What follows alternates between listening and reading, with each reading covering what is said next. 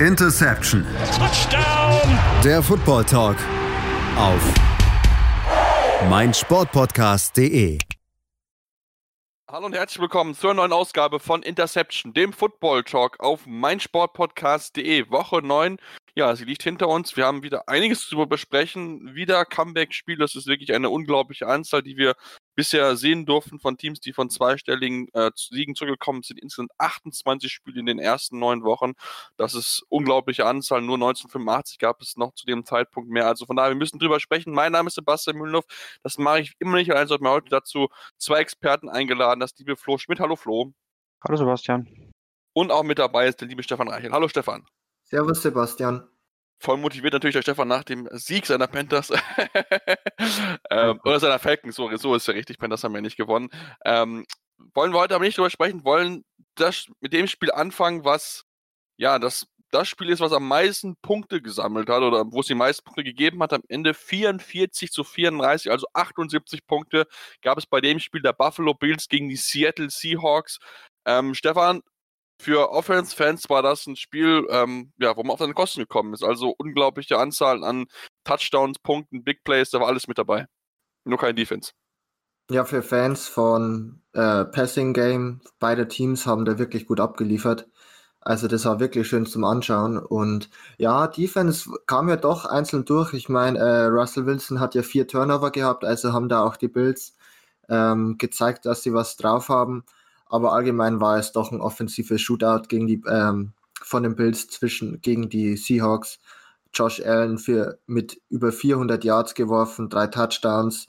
Russell Wilson auch knapp unter 400 Yards geworfen. Also äh, war wirklich ein spannendes Spiel und wirklich auch äh, schön anzuschauen und für alle Passing Game Liebhaber natürlich sozusagen ja das Wochenhighlight wahrscheinlich gewesen. Auf jeden Fall, also das war wirklich, äh, wirklich schön mit anzuschauen. Ähm, natürlich müssen wir auch über Josh Allen sprechen, du hast ihn kurz, kurz angesprochen, ein paar Zahlen. Zum vierten Mal in seiner Karriere bisher mit, äh, mit drei Pass, mindestens drei Passing-Touchdowns und einem Rush-Touchdown. Das hat vor ihm nur Jake Camp in den ersten drei Saisons geschafft und auch ähm, Allen hat mit 400, mindestens 400 Passing Yards, mindestens drei Pass-TDs und einem 130er Passer-Ratings bei keiner Interception. Zum zweiten Mal die Saison schon geschafft, damit der erste Quarterback, der solche Spiele in einer Saison hatte. Also das ist schon wirklich äh, außerordentlich in der Super Bowl-Era, dass er das sowas geschafft hat. Flo, ähm, man merkt es ihm an, er hat wirklich ja, eine Entwicklung äh, mitgemacht, die man ihm auch ansieht. Also er ist wirklich ähm, genauer geworfen. Ähm, man merkt einfach an, dass da jemand doch, doch jetzt kommt, ist, der jetzt im dritten Jahr ja richtig angekommen ist, möchte man sagen, oder? Auf jeden Fall, er spielt besser, als ich äh, das vor der Saison von ihm erwartet hätte. Ähm, es ist ja bekannt, dass ich sehr, sehr skeptisch bin, äh, was Josh Allen angeht. Ähm, ich bin das, also habe diese Skepsis immer noch nicht vollständig abgelegt, weil er diese starken Spiele halt vornehmlich gegen echt miese Defenses hat. Ähm, so auch gestern wieder geschehen, was die Seahawks Defense da gespielt hat. Ja, keine Ahnung. Kann ich äh, euch selber nicht so wirklich erklären. Für mich wurden die Seahawks gestern einfach klassisch outcoached. Ähm, Pete Carroll hat nach dem Spiel zugegeben, ähm, dass man sich primär auf das Running Game der Bills eingestellt hatte. Ähm, und die Bills haben einfach gesagt, ja gut, wir laufen halt einfach so gut wie gar nicht, machen alles über Passing Game. Die Seahawks waren gestern sehr, sehr blitzintensiv, was sie diese Saison bisher noch nicht so sehr gemacht hatten. Und damit wollten sie Josh Allen unter Druck setzen ähm, weil die Coverage der Seahawks aber dieses Jahr absolute Grütze ist, hat das dahinter halt null funktioniert. Ähm, ich habe irgendwo gelesen, sie haben fast 40 Prozent der Snaps in Man-Coverage gespielt. Das kannst du halt mit den DBs nicht bringen gegen das Receiving Core, was die Bills stellen. Ähm, das Seahawks defensiver Gameplan war also komplett für die Tonne. Das hat Josh Allen dann, das muss man ihm lassen, hervorragend ausgenutzt. Hat die Bälle gut verteilt, ist sie schnell losgeworden. Ähm, hat einfach ein gutes Spiel gestern gemacht.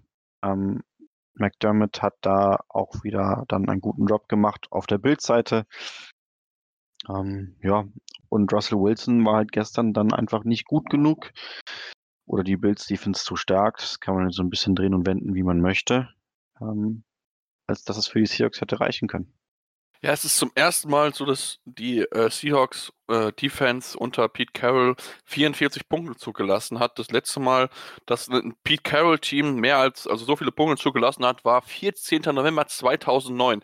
Damals hat sein Team, die USC, 55 Punkte gegen Stanford und einem gewissen John Harbour zugelassen. Also schon sehr, sehr lange her, dass die Defense von Pete Carroll so viele Punkte zugelassen hat. Ist, wir haben es schon ein bisschen erwähnt, Stefan, man merkt einfach, sie wurde einfach komplett entblößt, versucht mit den viel Blitzing-Paketen da, da zu zaubern, aber im Endeffekt hat es halt nicht funktioniert, weil die Coverage nicht gehalten hat. Und was halt auch dann nicht funktioniert hat, war halt die Offense, denn im zweiten Spiel jetzt in Folge Russell Wilson mit vielen Turnovern. Diesmal waren es vier Stück insgesamt, die er verloren hat. Das ganze Seahawks-Team. Letzte Woche waren es auch schon drei Interceptions, die er geworfen hat. Also irgendwie ist er jetzt ein bisschen off in den letzten zwei Spielen gewesen, oder? Also ich würde nicht sagen direkt off. Ich meine, äh, die Leistung war immer noch gut. Klar, die zwei Interceptions hat er geworfen. Man muss aber bedenken, eine war bei Fourth and Goal. Also er musste den Ball irgendwie noch in die Endzone werfen. Hat halt dann leider nicht so funktioniert. Ich finde schon, dass man bei den äh, Seahawks merkt, dass einfach auch das Running Game nicht funktioniert und sie sich doch gerne auch auf das verlassen würden. Also DJ Dallas 31 Yards, Travis Homer für 16 Yards gelaufen. Also es waren jetzt beide wirklich äh, keine Glanzleistung der Running Backs und ähm, da merkt man einfach, dass ein Chris Carson fehlt. Und andererseits muss man halt schon sagen, dass einfach auch ja die Defense der Seahawks wirklich ähm, ja keine Unterstützung bietet. Also das hat ja Flo schon angesprochen, der Gameplan der Seahawks war ja irgendwie komplett äh, falsch aufgestellt oder die Bills haben wirklich extremst schnell gemerkt, okay, die, äh, die wollen viel, dass wir laufen, also machen wir es so ziemlich gar nicht. Also ähm, die Running Backs hatten zusammen Zach Moss und Devin Singletary elf Carries, die jetzt beide wirklich nicht äh, für wahnsinnig viele Yards gegangen sind. Also äh, elf Carries für 19 Yards. Und somit äh, hat man dann eigentlich eine recht einfache Lösung gefunden. Und zwar äh, sind die Bills wirklich viel mit vier Wide Receivers aufgelaufen und haben es dort geschafft, äh, für über 158 Yards und zwei Touchdowns ähm, zu kommen. Also da hat man wirklich die schlechte Secondary abused und auch den, äh, das Fehlen von Shaquille Griffin abused. Und im Endeffekt war man halt dann leider auch auf der Seite der Seahawks zu schlecht bei äh, Third Down nur drei von zwölf, also das müsste eigentlich deutlich besser sein. Ja, auf jeden Fall. Es gibt jetzt nicht wenige äh, Experten, Flo, die jetzt sagen, dass quasi sich mit diesem Spiel ähm, ja, Russell Wilson nicht aus dem MVP-Rennen rausgeschossen hat und dass solche Fehler immer mit dabei hat. Wie siehst du es jetzt, seine Chancen auf den MVP jetzt nach den letzten zwei Spielen? Ja, also man sagt ja gemeinhin, ein schlechtes Spiel, ähm, da wird gerne mal drüber hinweggesehen ähm, im MVP-Race. Wilson hat jetzt schon zwei Spiele hintereinander. Ähm, er hat irgendwie immer so im, ich habe es gelesen, ich bin mir, ich meine, es wäre so, dass er immer im November so ein, zwei Spiele am Stück hat, wo er nicht unbedingt gut aussieht. Ähm, so auf jeden Fall war es ähm, ein Setback für seine MVP-Chancen. Ich gehe trotzdem davon aus, dass er dieses jetzt im ersten Mal zumindest Stimmen erhalten wird. Hat ja in seiner Karriere bisher noch keine einzige ähm, bekommen. Aber auf jeden Fall sind die Jungs dahinter wieder näher an ihn äh, herangerückt. Denke ich auch. Schauen wir mal, äh, wie es am Ende aussehen wird. Wie gesagt, es sind noch einige Spiele zu spielen und ähm, da muss noch einiges passieren. Aber ähm, ja, die Seahawks jetzt nach zwei Niederlagen Folgen müssen natürlich gucken, dass sie jetzt in dieser umkämpften NFC West ähm, weiterhin auf Kurs bleiben. Lass uns zu einem weiteren ja, heißen Team kommen und einem Team, was eigentlich ja, irgendwie also gar nicht verlieren möchte, auch wenn sie mal immer wieder so ein bisschen, vielleicht ein bisschen Probleme haben zu einem gewissen Zeitpunkt, zu einem Spiel, den äh, Kansas City Chiefs, die gewonnen haben, 33 zu 31 gegen Carolina Panthers daheim. Wir waren, das war, ich glaube, knapper, als viele vorher gewartet haben. Klar, die Panthers, sie spielen überraschend gut dieses Jahr, aber dass sie so lange mithalten können gegen die Chiefs und mit ein bisschen Glück das Spiel jetzt nochmal gewinnen können, ich denke, das haben ihnen die ganz wenigsten dazu getraut vorher. Also ich habe es ihnen auch nicht zugetraut, aber äh, der Coaching-Plan, den einfach die Panthers gehabt haben und der Matt Rule war wirklich extremst gut. Also man hat versucht, möglichst viel Zeit einfach von der Uhr zu nehmen. Äh, Possession-Zeit hatten sie knapp 38 Minuten und ja, wollte eigentlich den Chiefs nicht viel Zeit geben für die Offense. Ja, ich meine, Patrick Mahomes hat es trotzdem geschafft, wirklich also die Defense auseinanderzupicken. Aber man ist halt wirklich äh, die ganze Zeit über im Spiel geblieben, hat ja zwischenzeitlich auch einen Vorsprung, einen kleinen. Und ja, das Ende fand ich halt dann doch sehr komisch, wo sie ja dann versuchten, glaube ich, auf ein 69 Yard Field Goal zu gehen, äh, statt für die Hail Mary. Also ich verstehe es nicht ganz, weil 69 Yards über gleich sieben Yards mehr wie der NFL-Record sein sollten. Äh, da finde ich die Coaching Decision doch recht komisch. Aber äh, die Chiefs haben überlebt und ja, ich meine, Patrick Mahomes hat einfach gezeigt, dass er extrem gut heuer auch wieder ist und natürlich auch, dass er wirklich wahnsinnig starke Receiver in Travis Kelsey und Tyreek Hill hat. Und somit sind sie da mit einem blauen Auge im Endeffekt davongekommen. Ja, wirklich mit einem blauen Auge. Wobei man natürlich sagen muss, auch wenn man dieses, äh, das heute raus auch nicht verstanden habe, Flo Matt Rule hat wirklich sehr, sehr aggressiv offensiv gecallt. Ne? Der Fake Punt, man ist, man hat lange gemacht, der erste Drive ging fast neun Minuten lang. Also man merkt, dass, ähm, dass dieses, dieses Signing von Matt Rule dem Team durchaus weitergeholfen hat und dass wenige Teams auch gerade diese Offense zugetraut haben, dass sie jetzt zu so einem frühen Zeitpunkt mit dem Teddy Bridgewater, der auch ein solides Spiel hatte, äh, zum, äh, zwei Touchdowns, den ersten beiden Drives erzielt, das hat bis, äh, bisher seit Peyton Manning 2014 kein anderer Quarterback geschafft in einem Auswärtsspiel. Also da merkt man schon, da ist ein Plan da, der funktioniert auch ganz gut, auch wenn es ja nicht gereicht hat, aber ich denke, die Panthers können positiv in die Zukunft blicken eigentlich, oder?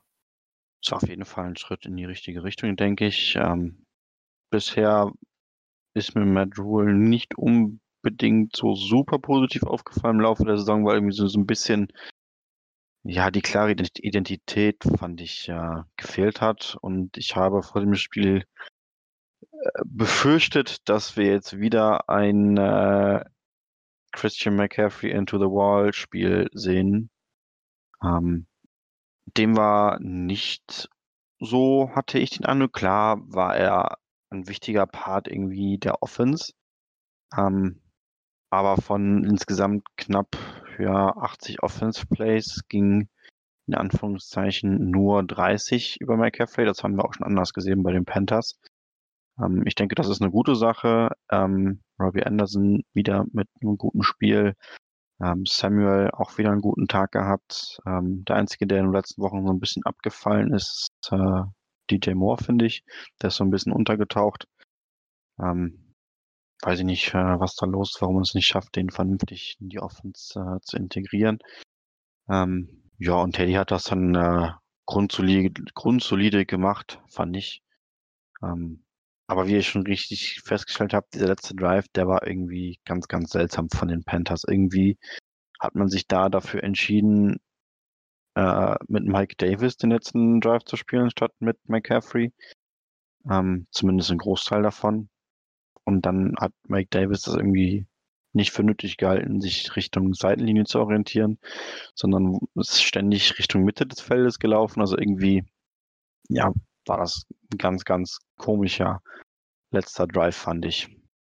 Ja, da bin ich definitiv beide. Der war wirklich sehr, sehr kurios. Also, das habe ich auch nicht, nicht so richtig verstanden, was sie da wollten am Ende natürlich klar, die 67 Yard Field Goal, das war natürlich ähm, absolut unmöglich reinzumachen. Also klar, von Länge hat es gepasst, aber war irgendwie ganz weit rechts daneben. Also so war es ja auch nicht, zumal es auch relativ wenig gewesen ist, hätte man ja eigentlich im Hintergrund haben können, dass man dann vielleicht eher sowas versucht, als dann, ich glaube, der letzte, das letzte Play war es, wo irgendwie Pass, lass mich lügen, 5, 5, 6 Yards waren auf die Außenlinie dann zwei Sekunden du noch Zeit hattest. Also ja, bisschen kurios. Trotzdem, man müsste natürlich auch die, die ähm, ja, ja, Kansas City Chiefs reden, denn natürlich Patrick Mahomes hat mal wieder einen absoluten Sahnetag erwischt. Wenn ich es mal angucke, 30 vom 45 angebracht, 372 Yards, vier Touchdowns. Ich meine, das Running Game hat nicht funktioniert, aber sie waren trotzdem wirklich äh, sehr, sehr stark mal wieder unterwegs. Ähm, Patrick Mahomes mal wieder einige Rekorde eingestellt, äh, die meisten Touchdown-Passes jetzt nach 40 Spielen, also mehr als 100 äh, Yards jetzt, 100 äh, Pässe jetzt schon gehabt. Zum 19. Mal mindestens drei Pass-TDs geworfen. Auch äh, Rekordhalter. Also, ähm, ja, zu diesem Mann gibt es einfach keine Superlativen mehr. Diese Zahlen, die in den letzten zwei Spielen aufgelegt hat, mit neun Pass-Touchdowns, knapp 800 Passing-Yards. Stefan, was will man dazu noch sagen? Also, das ist schwierig halt gegen den Mann überhaupt zu gewinnen, wenn der so, so stark ist. Ja, nicht nur, weil Patrick Mahomes halt so gut ist, sondern auch, weil er einfach eine wahnsinnige Tiefe, finde ich, im Wide Receiver Core hat und da auch extremste Waffen hat. Also klar, ähm, ich fällt mir seinen Namen nicht ein. Äh, Hill mit 113 Yards und zwei Touchdowns, aber auch zum Beispiel mit Cole Hartman, Robinson. Also da sind halt wirklich dann, sage ich mal, auch ähm, in der Tiefe noch Spieler da, die er dann immer wieder gut bedienen kann. Und natürlich ein Travis Kelsey auch mit über 150 Yards. Und insgesamt 30 seiner 45 Pässe sind äh, zu Hill und Kelsey gegangen. Davon 19 angekommen. Also er hat schon seine, sag ich mal, favorisierten Waffen, aber ich meine, die beiden sind halt auch, ja, in, in der Elite-Stufe der, sag ich mal, Receiver in der NFL einzuordnen. Und ja, somit kann man da eigentlich wirklich nicht viel sagen, außer dass die Offense halt wahnsinnig gut ist. Und ähm, man die dadurch, dass die Panthers ihnen halt so wenig Zeit gegeben haben, wahrscheinlich sogar ein bisschen mehr gepasst wurde, wie es vielleicht so gewesen wäre. Äh, Clyde Edward Hilaire hatte nur fünf Carries, also nicht sonderlich viel. Aber ja, extremst gut und ich glaube ähm, auch wahnsinnig schwierig zu verteidigen im Endeffekt. Auch aufgrund von der Tiefe einfach im Receiver-Core. Ja, Flo, es war natürlich schwierig, diese Offense zu verteidigen. Ich habe es gerade schon so ein bisschen angekündigt. Ähm, wie haben es denn die, die, äh, ja, die Panthers versucht? Das hat ja in der ersten Halbzeit jetzt gar nicht so schlecht funktioniert. Ähm, jo, ich, äh, Meinung haben die Panthers einen ähm, schwerwiegenden Fehler insofern begangen, dass sie die Chiefs nicht zum Laufen eingeladen haben. Das mag halt erstmal seltsam klingen, aber wenn man sich zum Beispiel an das äh, Spiel der Bills gegen die Chiefs zurückerinnert, ähm, die Bills haben konsequent äh, in Nickel- und Dime-Packages gespielt, leichte Boxen den Chiefs gegeben und haben sie quasi dazu eingeladen, doch lieber zu laufen, statt mal Holmes den Ball werfen zu lassen. Ähm, und so konnte man sich halt relativ lange im Spiel halten ähm, auf Seiten der Bills. Äh, die Panthers haben offensichtlich ähm, versucht, den Lauf zu verteidigen. Ähm, die Chiefs haben das äh, insofern dankend angenommen, als dass sie insgesamt auf ganze ja, zehn Rush Attempts, glaube ich, kommen, wenn ich jetzt gerade richtig überschlagen habe. Ähm, und 50 Dropbacks von Mahomes. Das ist halt nichts, was du als Defense äh, erreichen willst. Ich halte es durchaus für einen validen Gameplan gegen die Chiefs zu sagen, hey, komm, wir konzentrieren uns komplett auf die Pass Coverage. Ähm, wenn die laufen wollen, ja, dann sollen sie auf First und Second Down für drei, vier Yards laufen aber da kriegen sie auf Dauer nicht so viele Punkte raus, wie wenn wir sie auf First und Second Down ähm, zwingen zu passen, aber die Box vollstellen. Ähm, vielleicht ist das so was, was man über den Rest der Saison noch so ein bisschen beobachten kann. Ähm, Ob es da dann irgendwann Tendenzen gibt, dass Teams die Chiefs tatsächlich konsequent zum Laufen einladen werden. Schauen wir mal, ob, ob, ob da, was passieren wird. Ich bin mal wirklich sehr, sehr gespannt drauf, ob es da vielleicht einen Defensive Coordinator gibt, der dem Vorschlag mal folgt und ähm, ob man dann wirklich das vielleicht als Mittel nutzen kann, um diese wirklich sehr, sehr starke Offense der Chiefs zu unter Druck zu setzen, sie vielleicht zu behindern und dann vielleicht dafür zu sorgen, dass sie halt nicht mal über 30 Punkte machen und du immer davor Angst haben musst, dass sie dir das Spiel jetzt noch irgendwie drehen. Schauen wir mal weiter. Wir machen jetzt eine kurze Pause, kommen dann gleich zurück und beschäftigen uns einmal mit einem Duell zwei alterner Quarterbacks, Brady gegen Breeze und zwei Quarterbacks, die uns weit in den nächsten 10 bis 15 Jahren begleiten können, mit Tour Galore und Kyler Murray. Deswegen bleibt dann hier bei Interception, dem Football Talk auf meinsportpodcast.de. Ja, und wir sind zurück aus der kurzen Pause und kommen jetzt zu dem zweiten Duell die Saison schon zwischen den beiden Superstars und beiden alternden Quarterbacks, den beiden Ü40ern im Endeffekt mit Tom Brady und Drew Brees. Die haben sich zum zweiten Mal aufeinander getroffen, ähm, diesmal in Tampa Bay. Und ähm, ja, es war eine absolute Machtdemonstration der New Orleans Saints. 38 zu 3 haben sie gewonnen und damit Tom Brady die höchste Niederlage in seiner Karriere zugefügt. Und ähm, ja, wir müssen uns fragen, äh, wie hat das funktioniert, Stefan? Wie haben die Saints, die Buccaneers, die ja eigentlich eine sehr, sehr gute Offense haben und auch eigentlich eine solide Defense, vielleicht sogar, sogar ein bisschen besser, so zu demon demontieren? Also ich finde, es ist ganz viel darüber gegangen, dass man einfach äh, Tom Brady wirklich äh, gut gepressured hat. Also er hat zwar nur 3-6 abbekommen, aber im Endeffekt war doch immer irgendein äh, Defender in der Nähe von ihm. Und andererseits hat man, finde ich, auch einfach zu wenig auf, mit seinen Waffen gearbeitet. Also Evans und Godwin hatten jetzt beide nicht sonderlich, sonderlich viele Targets, also jeweils sechs. Dann kam Drops dazu und ähm, im Endeffekt hat halt auch Tom Brady nicht gut gespielt. Also ich glaube, das kann man so klipp und klar sagen. Drei Interceptions geworfen. Eine davon ähm, ja wirklich meilenweit überworfen, eine andere ja äh, deflected an der Line of Scrimmage. Also mh, mm, war wirklich kein gutes Spiel von ihm. Und ja, es hat halt New Orleans einfach im Endeffekt meiner Meinung nach voll ausgenutzt mit ihrer Offense. und hat mal gezeigt, was sie drauf haben. Natürlich auch ähm, glücklicherweise mit einem Michael Thomas zum Beispiel wieder. Und so ist im Endeffekt dann eigentlich ziemlich schnell ugly geworden. Das Spiel war ja zur Halbzeit schon 31-0 ähm, und somit im Endeffekt auch entschieden. Und ja, genau.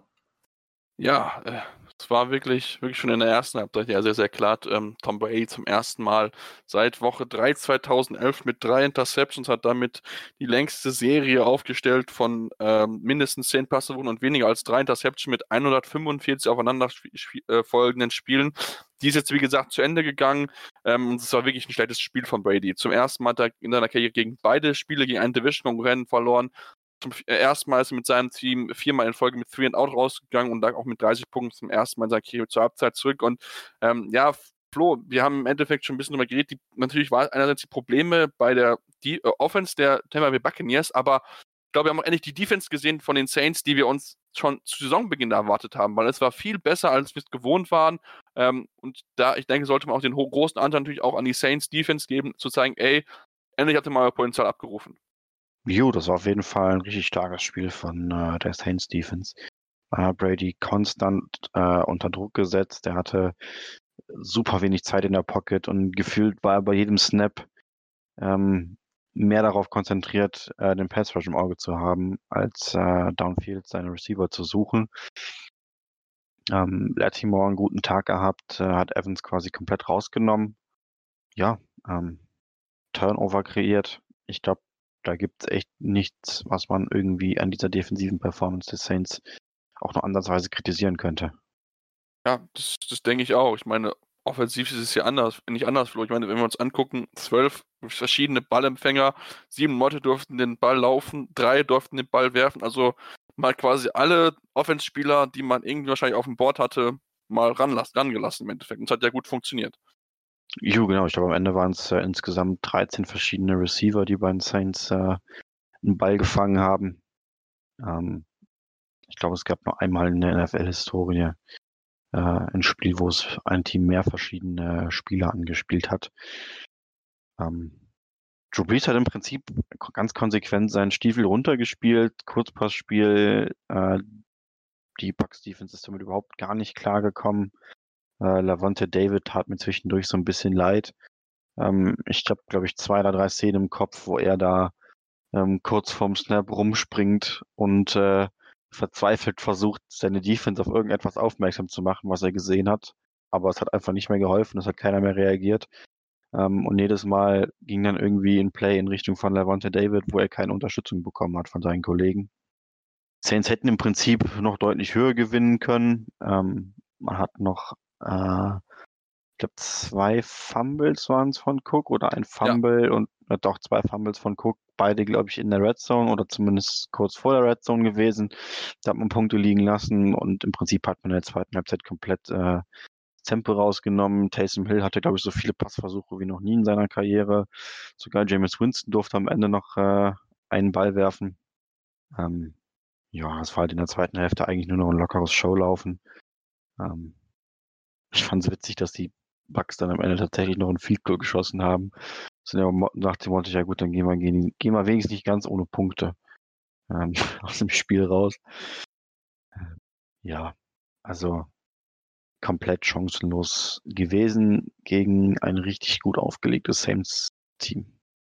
Das, das stimmt auf jeden Fall. Ähm, und man muss ja auch sagen, Stefan, ähm, auch wenn wir über die starke Saints-Team sprechen, müssen wir natürlich auch um die schwache Defense sprechen, denn ich denke, auch da merkt man auch so ein bisschen, dass gerade gerade in der Defensive Line mit Vita Vea, dass da schon ein wichtiger, ja, ein wichtiger Mann fehlt. Also das Running Game, was sie eigentlich relativ gut verteidigen, haben sie diesmal jetzt gar nicht so gut im Griff gehabt. 138 Yards haben sie erlauf, äh, zugelassen. Auch Tyson Müller hat 45 Yards mal eben machen können. Also da ist einiges an Arbeit für Bruce Arians jetzt in den kommenden Wochen und das Debüt von Anthony Brown hat ja auch nicht funktioniert. Also da muss man jetzt ein bisschen ran, würde ich sagen. Ja, Antonio Brown war, glaube ich, defensiv äh, mehr beschäftigt wie offensiv, weil ich glaube, zwei Tackles hatte. Ähm, oder auch sogar gleich ein äh, Pass defended sogar, also wenn man es so sagen kann.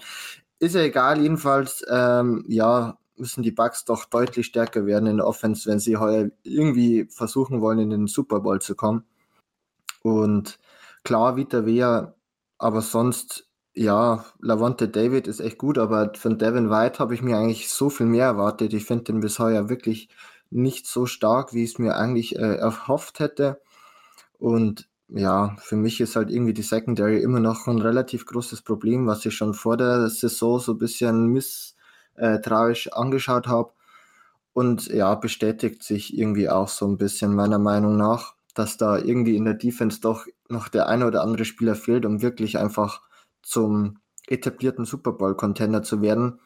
Aber ich denke, dass man vielleicht noch ähm, da die richtigen Adjustments machen kann, dass man einfach in so Spiele dann ja vielleicht einfach weniger Punkte zulässt, aber halt auch im Endeffekt offensiv besser aufgestellt ist und da vielleicht mithalten kann, weil ja, ich glaube, so ein Spiel, wie es jetzt gegen die Saints war, sowas möchten die Buccaneers ähm, auf keinen Fall mehr. Und Arians, glaube ich, ist da auch zu ambitioniert, ähm, als dass er sich jetzt einfach da nochmal vercoacht irgendwie das, das, das sollte ja zumindest sein. Also von daher, ich bin, bin wirklich sehr gespannt. Natürlich auch, auch die Offensive Line muss natürlich ein bisschen mehr machen. Die haben relativ viel Pressure erlaubt von den, von den Saints. Da müssen die ein bisschen besser aufpassen, weil du hast schon angesprochen, das ist, äh, ist ein Thema gewesen.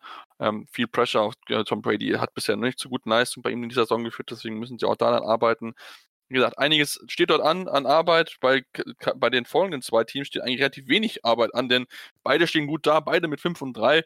Ähm, es war ein knappes Spiel. Die, äh, am Ende haben die Miami Dolphins knapp gewonnen gegen die, Carolina, äh, die Arizona Cardinals mit 34 zu 31. Und ähm, nachdem jetzt in der ersten Woche es relativ ruhig gewesen ist um Tua Tagovailoa musste nicht viel zeigen, weil die Defense ihm geholfen hat zum ersten Sieg. Flo, müssen wir sagen, jetzt in dem Spiel gegen Kyler Murray und die Cardinals, hat er wirklich gut abgeliefert. Also da hat er wirklich äh, Plays mit der gezeigt, die Hoffnung lassen, dass er derjenige sein kann, der ja Zukunft bei den äh, Dolphins ist. Auf jeden Fall. Ich finde, er hat das echt ziemlich gut gemacht. Ähm, vielleicht der einzige Makel ist diese Fast Interception bei dem Throwaway, die einfach nur total dämlich war, dass er den Ball da so nah an den äh, Defender wirft. Aber ich glaube, ansonsten gibt es in der Leistung von Tour echt nichts auszusetzen. Ähm, auch wenn ich mir das anschaue, EPA per Play ähm, liegt er bei 0,44, war sogar leicht besser als Kyler Murray im Passing Game. Ähm, der lag bei 0,42 äh, EPA pro Passversuch. Ähm, beides überragende Werte. Äh, zum Vergleich, Patrick Mahomes lag bei 0,35 ähm, gegen die Panthers. Also es war schon echt ziemlich, ziemlich gut, was wir da ähm, von beiden Quarterbacks gesehen haben gestern und war dementsprechend natürlich auch ein sehr, sehr ansehnliches Spiel. Ja, auf jeden Fall. Ich meine, wenn du mal 65 Punkte sagen, da haben wirklich beide, beide wirklich gute, gute Leistungen natürlich im Endeffekt gezeigt. Muss aber dann auch, auch dann wieder sagen, so ein bisschen wie das Thema gewesen, wenn wir jetzt auf die Cardinals blicken, Stefan, das Thema Playcalling. Ähm, gut, jetzt Pech gehabt, Zane Gonzalez, das, das, Ding verschossen aus 49 Jahren, das, das, kann mal passieren, muss jetzt nicht unbedingt, aber auch da gab es wieder so ein, zwei Dinger, wo Cliff Kinsbury, wo ich mir denke, so, hätte er anders machen können. Also ich muss sagen, wir, mir wäre das jetzt nicht so aufgefallen. Ähm, kann aber gut sein. Ich habe mich ehrlich gesagt heuer mit den Cardinals gar nicht so viel auseinandergesetzt. Wenn ich äh, was sehe, dann ist es einfach meistens so, dass ich extremst äh, fasziniert bin von Kyler Murray, wenn der wirklich dann aus der Pocket rausgeht und scrambled. Also ähm, ist ja fast schon so ein Human Cheat Code meiner Meinung nach. Also dort ist er wirklich extremst äh, schön, das mit anzuschauen. Ähm, auch hier 11 Carries für über 100 Yards, somit ähm, der Top-Rusher gewesen bei sich im Team. Und allgemein fand ich jetzt auch äh, das Passing-Game gar nicht schlecht. Also 21 Bälle angebracht für 283 Yards. Und wirklich ein wunderschöner Deep Throw auf äh, Christian Kirk, glaube ich, muss gewesen sein, ähm, der zum Touchdown gegangen ist. Also das war wirklich ein super Ball von ihm. Ich, anscheinend kann man noch was verbessern, aber ich glaube, das spricht ja im Endeffekt nur für die Cardinals. Und ähm, somit, glaube ich, ist er wirklich ähm, für Kyler Murray wirklich eine rosige Zukunft da. Und das ist doch wirklich für die anderen Teams in der NSC West wahrscheinlich umso schlimmer, aber ich glaube für jeden neutralen Fan, der so welche Spiele einfach gern schaut, umso besser. Also auf jeden Fall, dem Kyler Murray gucke guck ich unheimlich gerne zu. Er hat jetzt auch noch einen neuen Rekord aufgestellt mit äh, acht Washington Sounds in den neu, in neun Spielen. Das hat vorhin noch kein anderer Quarterback in der Super Bowl Era geschafft. Also das ist schon, schon wirklich sehr, sehr gut, was er sich dort präsentiert. Mit Christian Kirk hat er auch wirklich eine Touchdown-Maschine gehabt und da ist es auch mal nicht so schlimm, wenn dann mal äh, Larry Fitzgerald oder die Andrew Hopkins jetzt nicht so das Bonden gespielt hat, weil man einfach ja wirklich viele gute Leute da einfach zusammen hat mit einem Christian Kirk und ja, halt die anderen beiden. Also es ist schon wirklich sehr, sehr beeindruckend, was dort natürlich zusammen ist. Natürlich klar, bisschen blöde für sie war natürlich, dass sie ähm, drei Cornerbacks ausgefallen sind, so entsprechend viele Punkte dann auch zugelassen haben. Aber ich denke, Flo, ähm, diese beiden Quarterbacks haben uns bewiesen, die werden uns wahrscheinlich noch in den nächsten vielen Jahren mit viel, viel Freude bereiten.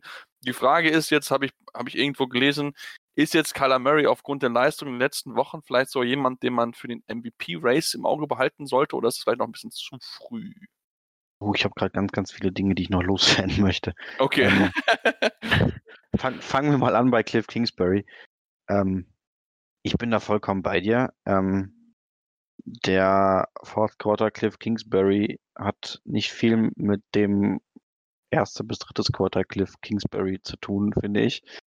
Ähm, er hat zum Beispiel vor dem Spiel noch angekündigt, ähm, also er ist ja in den anderthalb Jahren bei den Cardinals jetzt immer wieder mal für seine Entscheidungen nach Fourth Down kritisiert worden. Ähm, hat dann vorm Spiel angesprochen und wie letzte Woche noch äh, erklärt, dass er jedes Mal wieder das Fourth Down ausspielen würde, was halt letzte Woche nicht funktioniert hat. Ähm, und hat dann aber in der entscheidenden Szene des, Szene des Spiels bei einem vierten und eins einen Field Goal kicken lassen aus 49 Yards, statt irgendwie, weiß nicht, mit Kyler Murray und Chase Edmonds eine Read Option und noch, weiß nicht, eine oder eine Run Pass Option oder keine Ahnung, irgendwas zu laufen. Ähm, die Offense war ja quasi nicht zu stoppen und dann finde ich es halt absolut ja dumm und falsch, in vierten und eins nicht auszuspielen und stattdessen ähm, ein Field zu versuchen. Äh, wenn man sich das Ganze mal zum Beispiel in dem Fourth Down Model von Ben Baldwin anschaut, ähm, er gibt den Cardinals äh, eine 64-prozentige Wahrscheinlichkeit, dass sie das, Force, äh, dass sie das First Down holen und gibt dem Kicker ebenfalls eine 71-prozentige Wahrscheinlichkeit, das Field Goal zu machen. Also hast du die Wahl zwischen okay, drei Punkte oder halt Ruhe weiterlaufen lassen, näher rankommen, vielleicht nochmal selber scoren. Ähm, also ganz, ganz, ganz, ganz grober Coaching-Fehler von Kingsbury an der Stelle. Ähm, dazu kommen dann noch äh, seine ja doch sehr vehementen Versuche, Chase Edmonds unbedingt auf Inside Runs durch die Mitte zu schicken. Ja, ich denke mal, das könnte man auch irgendwie cleverer lösen im Running Game. Ähm, fand ich ein bisschen seltsam, dass er da so vehement dran festgehalten hat. Ähm, Thema 1. Thema 2, wir werden noch viel Freude über die nächsten Jahre haben. Ähm, Murray, ja, bin ich dabei. Der wird die nächsten Jahre auf jeden Fall, denke ich, eine gute Rolle spielen. Ähm, bei Tour wäre ich da nochmal ganz langsam. Das war sein zweites Spiel in der NFL. Ähm, zugegeben, es war ein richtig, richtig gutes Spiel. Aber das ist halt noch, ist ja keine Sample Size, über die wir hier reden. Er hatte 37 Pass äh, Dropbacks. Ähm, blödes Beispiel, Max Mariota hat damals in seinem allerersten Spiel in der NFL die Bucks Defense komplett zerlegt, filetiert und keine Ahnung, gekocht und verspeist. Äh, wir wissen alle, wo es geendet ist. Also da wäre ich mal ganz langsam damit, ihn jetzt schon äh, zu irgendwas äh, zu erheben, was er mit Sicherheit aktuell noch nicht ist.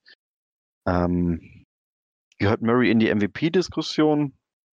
Ich bin da ziemlich skeptisch noch. Ähm, damit er überhaupt einen Shot hat auf die MVP-Diskussion, muss er auf jeden Fall die Division gewinnen mit den Cardinals. Ähm, wenn mich nicht alles täuscht, stehen noch, nee, das eine Spiel gegen die Seahawks war schon, das war das Overtime-Spiel. Ähm, er muss aber nochmal in Woche 17 gegen die Seahawks spielen.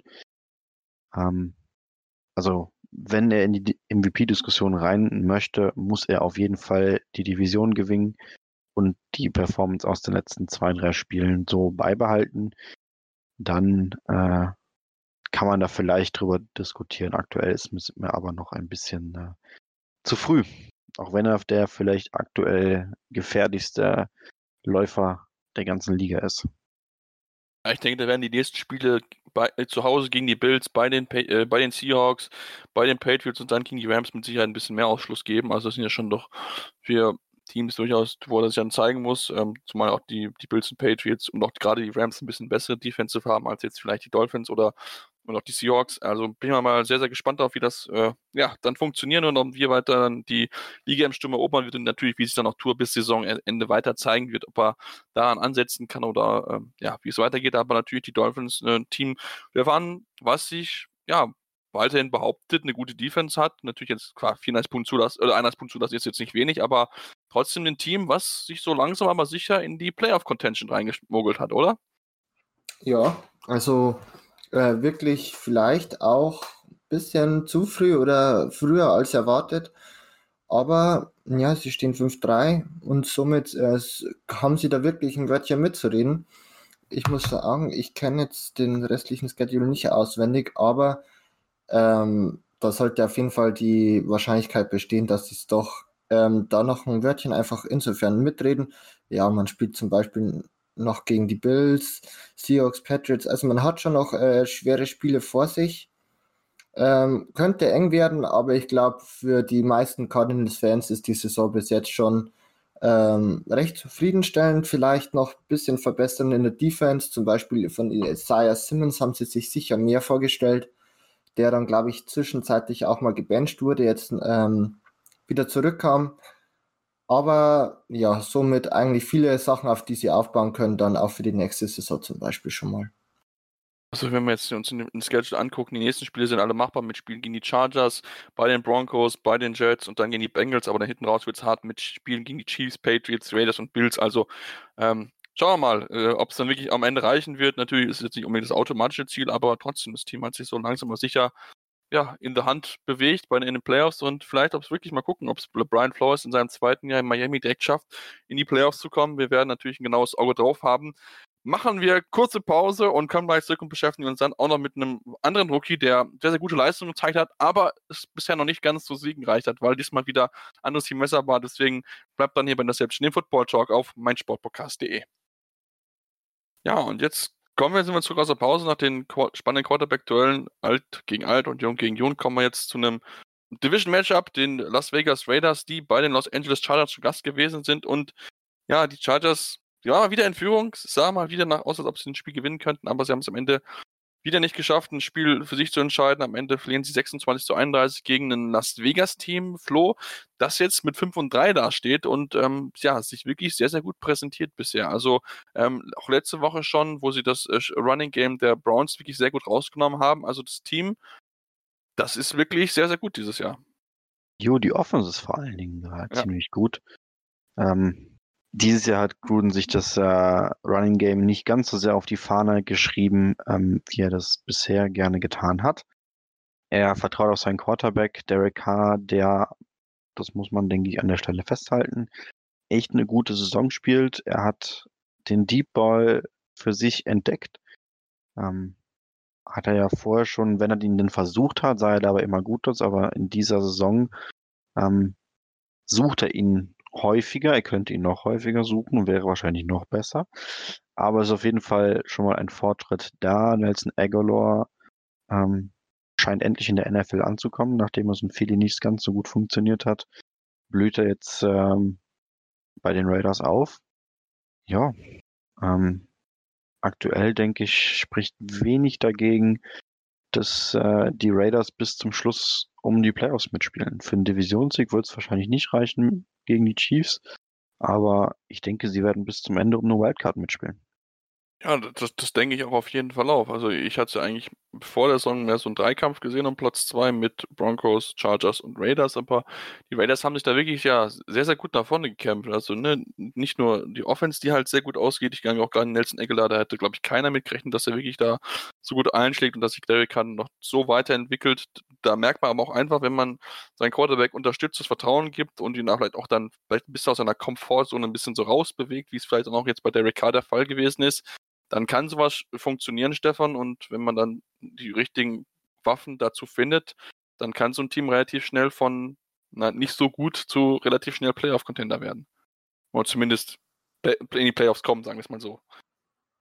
Also die Waffen waren ja eigentlich, oder sagen wir mal so, ist eher überraschend, dass die ähm, auf einmal so gut performen. Also Nelson Aguilar, der ja von den äh, Eagles zu den Raiders gekommen ist, von dem hat, glaube ich, keiner erwartet, dass er heuer doch wirklich jedenfalls konstante Leistungen bringt und äh, zum Beispiel der tiefe Ball von Derek Carr auf Aguilar gleich 55 Yard waren es, ähm, ne 45 Yards waren es, Entschuldigung, ähm, war wirklich extrem gut geworfen und das hat man ja Derek Carr ähm, sehr oft vorgehalten, dass er wirklich so ein bisschen die Checkdown-Maschine ist, ähm, kaum den tiefen Ball sich traut zu werfen und ähm, das wird wahrscheinlich auch einfach im Endeffekt ein großer Punkt sein, warum die ähm, Las Vegas Raiders Offense einfach heuer wirklich verbessert ist. Ähm, Josh Jacobs heuer vielleicht nicht ganz so oder bei Weitem nicht mehr so, glaube ich, wie letztes Jahr. Also jedenfalls vom Gefühl her und was meine Fantasy Points sagen, äh, schaut es jedenfalls so aus. Und ja, im Endeffekt sind die Raiders wirklich gut mit dabei. Flo hat schon gesagt, also für einen Division-Sieg, glaube ich, wird es nicht reichen. Da sind einfach die Chiefs deutlich besser, auch wenn sie ein Spiel gewonnen haben. Aber ich glaube, über die Summe der Saison wird sich das dann doch zeigen, dass einfach die Qualität bei den Chiefs deutlich besser ist. Aber ähm, bis jetzt wirklich äh, eine gute Überraschung und ja, dadurch, dass eigentlich schon viele auch ein bisschen so damit gerechnet haben oder spekuliert haben, ob nicht irgendwann mal Marcus Mariota seine Chance bekommt. Also ich glaube, das können wir jetzt im Endeffekt jetzt abschreiben. Ja, das, das denke ich auch. Ich glaube, so diese, dieses, diese Gerüchte oder dieses Thema, was es vor der Saison gab, ich glaube, das können wir so, ja, aber langsam mal richtig in die Akta legen. Ich denke, falls sich der WK verletzen wird, ist relativ klar, aber ähm, ansonsten sehe ich jetzt nicht, dass irgendwie Derek, äh, Derek Carr super schlechter werden wird, dass Max Mariota diese Saison noch ähm, ja, für ihn dann als Starter eingesetzt wird. Ähm, deswegen, ja, lass uns vielleicht mit den Chargers beschäftigen und natürlich da haben wir einen guten Quarterback. Ich ähm, denke, Justin Herbert hat die, die, bisher in den ersten sieben Spielen die Lücke wirklich im Sturm erobert, hat einen neuen Passing-Rekord für, für einen Spieler in den ersten, also für einen Quarterback in den ersten sieben Spielen aufgestellt, bei den Cam Newton-Rekord gebrochen. Flo, für ihn ist halt bitter, er liefert halt gute Leistung ab, aber es reicht ja nicht zu siegen.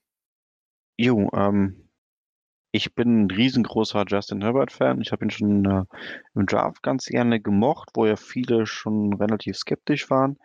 Ähm, mir hat er ganz gut gefallen. Ich bin aber trotzdem überrascht, wie gut er doch tatsächlich jetzt schon spielt. Ich finde, es macht riesengroßen Spaß, äh, ihm zuzuschauen wie er spielt, weil er ja einfach drauf scheißt, wie sehr die Defense ihn unter Druck setzen will und ihn verwirren will. Er zieht einfach sein Ding durch, hat keine Angst, den Ball tief zu werfen, äh, sucht das tiefe Passing-Game auf äh, seine Receiver.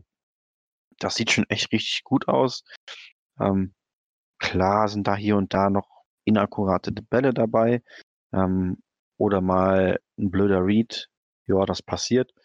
Ähm, aber ich finde, er hat halt massig Upside.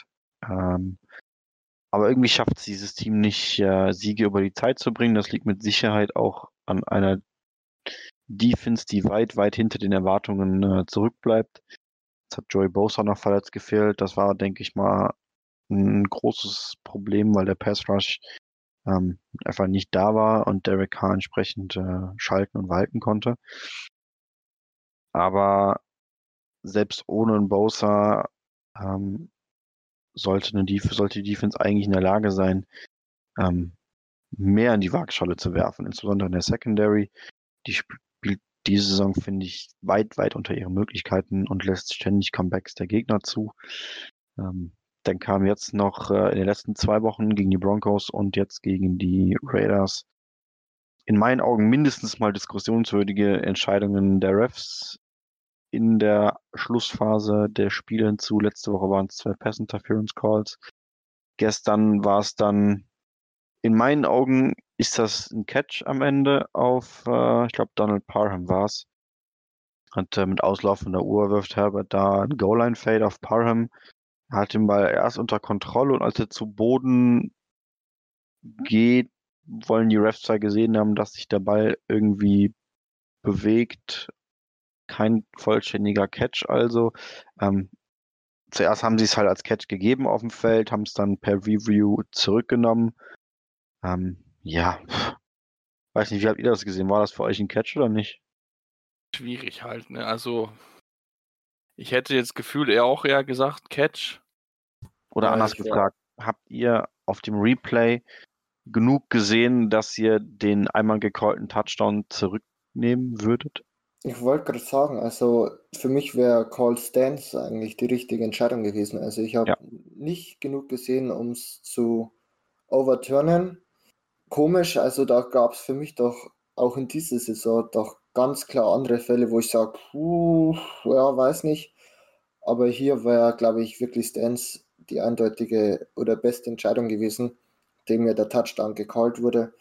Ja, macht es halt für die Chargers im Endeffekt jetzt doch nochmal, nachdem man ja schon den einen oder anderen ja wirklich die eine oder andere schmerzhafte Niederlage hatte, auch dieses Mal wirklich nicht schön so zu verlieren. Ja, schwierig.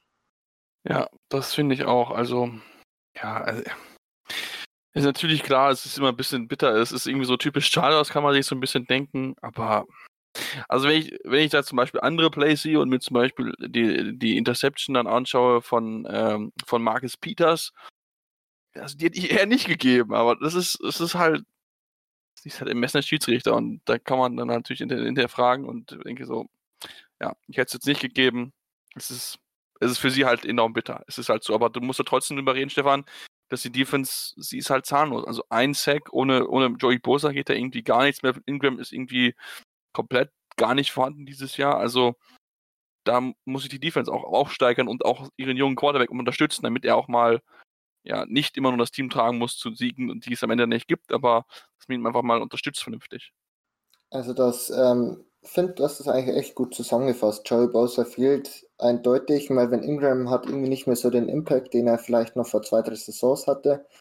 Und ja, man merkt halt immer, also oder ich finde es halt extremst ähm, auffällig, dass dadurch, wie schlecht eigentlich die Defense ohne Derwin James ist. Klar, hatte der jetzt auch noch nicht so viel äh, Spielzeit, aber war, finde ich, eigentlich schon wirklich so ein positiver Faktor im Endeffekt, der halt heuer leider auch wieder komplett fehlt.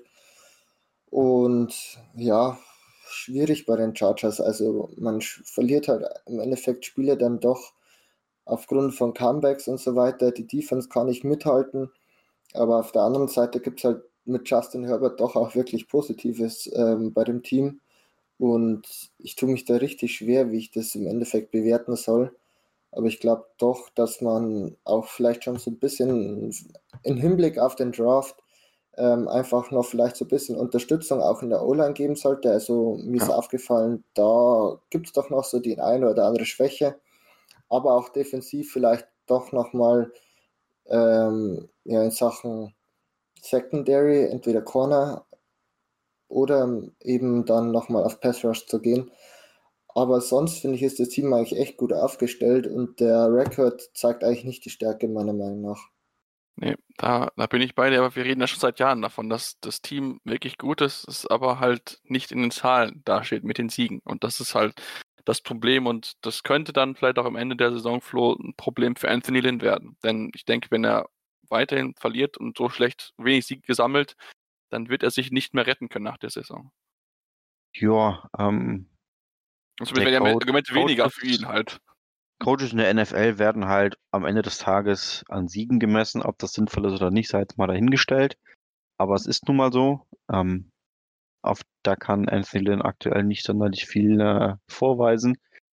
Ähm, ich sehe darin aber vor allem eine Chance für die Chargers, ähm, wenn man jetzt noch einen jungen offensive-minded Coach finden kann, der Herbert vielleicht nochmal weiterentwickelt, nochmal sein Scheme besser auf ihn anpasst. Und die Chargers sind ja doch noch relativ run-heavy, ähm, was sie in meinen Augen nicht sein müssten, weil Herbert halt wirklich stark im Passing-Game ist.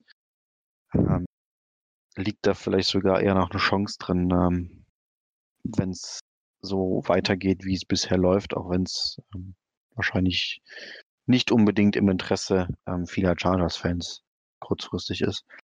Ähm, ja, ich denke, die Saison kann man jetzt schon als Erfolg verbuchen, entwicklungstechnisch oder und perspektivisch fürs Team gesehen. Man hat einen Franchise-Quarterback gefunden. Ähm, Jerry Tillery, Erstrundenpick des letzten Jahres, kommt immer besser in Form. Hatte gestern, fand ich, ein richtig, richtig gutes Spiel. Nächstes Jahr hat man dann hoffentlich einen gesunden Darwin James. Cornerback, ja, könnte man nochmal nachlegen. Hat man Desmond King, Desmond King an, abgegeben an die Titans. Da wird mit Sicherheit was passieren in der Offseason. Ähm, ja, aber ich denke, als Chargers-Fan kann man auf jeden Fall positiv in die Zukunft blicken. Das, das, das denke ich auch und ähm, ich wünsche es mir auch vor allem für die Chargers-Fans, denn die mussten echt einiges durchmachen in letzter Zeit, in den letzten Jahren. Ich, ich, ich erinnere nur an den lieben Ko Kollegen Christian Schimmel, der wirklich viel, viel schwierige Spiele hinter sich hatte in den letzten Jahren. Mal gucken, äh, ich denke, mit, mit Justin Herbert hat man einen guten Mann und dann hoffen wir natürlich dann auch eher, dass die da wirklich mehr ein bisschen erfolgreicher sind und dann auch vielleicht dann die Rams dann als äh, High-Flying-Team vielleicht ein bisschen ablösen können. Mal schauen wir mal. Ja, das war's dann für diese Woche. Damit sind wir am Ende, wie gesagt, angekommen. Ähm, ich hoffe, euch hat es gefallen. Wenn es euch gefallen hat, könnt ihr uns auch gerne natürlich mal Rezensionen da lassen. Natürlich am liebsten fünf Sterne bei iTunes, aber auch gerne konstruktive Kritik. Was können wir besser machen? Woran können wir arbeiten? Ihr dürft uns weiterhin folgen und auch natürlich Fragen stellen. Auf Facebook und Twitter ist das möglich. Unter dem Handle InterceptionFT gibt es die verschiedensten Möglichkeiten, uns natürlich mit so in Kontakt zu treten, aber jeden Montag könnt ihr uns bis 21 Uhr ungefähr immer Fragen stellen und ähm, sind wir natürlich gerne bereit dazu, die auch zu beantworten, natürlich hier entsprechend. Und ja, dann war es das mal für diese Woche 9. Wir gucken mal da sehr gespannt auf die nächste Woche und hören uns dann nächste Woche Dienstag wieder hier bei Interception Football Talk auf meinsportpodcast.de. Interception. Touchdown. Der Football Talk auf meinsportpodcast.de.